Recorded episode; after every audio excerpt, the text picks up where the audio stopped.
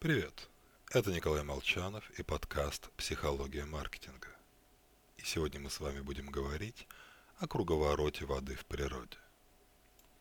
Из океанов и рек вода испаряется, собирается в облака, а затем возвращается дождиком на землю.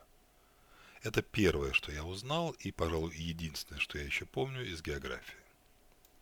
А вот о том, что существует круговорот азота, я не в курсе – Хотя и азот очень важен.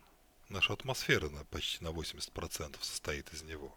Он необходим для растений, а переходы азота с молниями во время грозы просто красиво.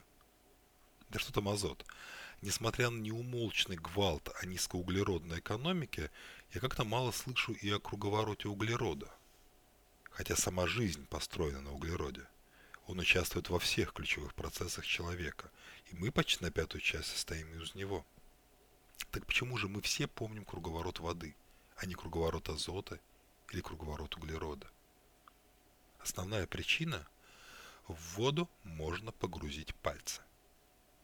Ну или, объясняя круговорот воды детям, показать на облачка, лужи, дождик. Ну а чистый углерод – это графит и алмаз. Не густо. Азот вообще не виден. Их, по сути, нельзя потрогать. А наш мозг эволюционно не приспособлен для операций с абстрактными понятиями. Если идея не выражена на языке реальных предметов и действий, ее сложно объяснить, и ей сложно завлечь. Свобода, равенство, братство, э, конечно, хорошо.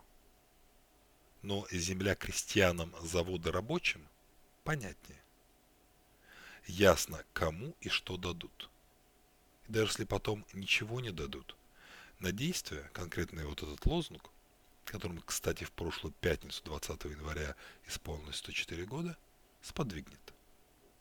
Что в рекламе, что при разработке стратегии выкорчевываете абстрактные посылы типа клиентоориентированности и эффективности. Рассказывайте идеи на сенсорном уровне. Отличные примеры пословица. Лучше синицы в руках, чем журавли в небе.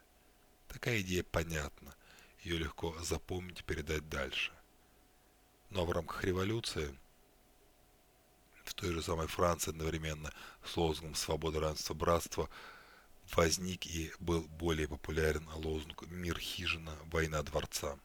Более конкретно, более понятно. С вами был Николай Молчанов и подкаст «Психология маркетинга».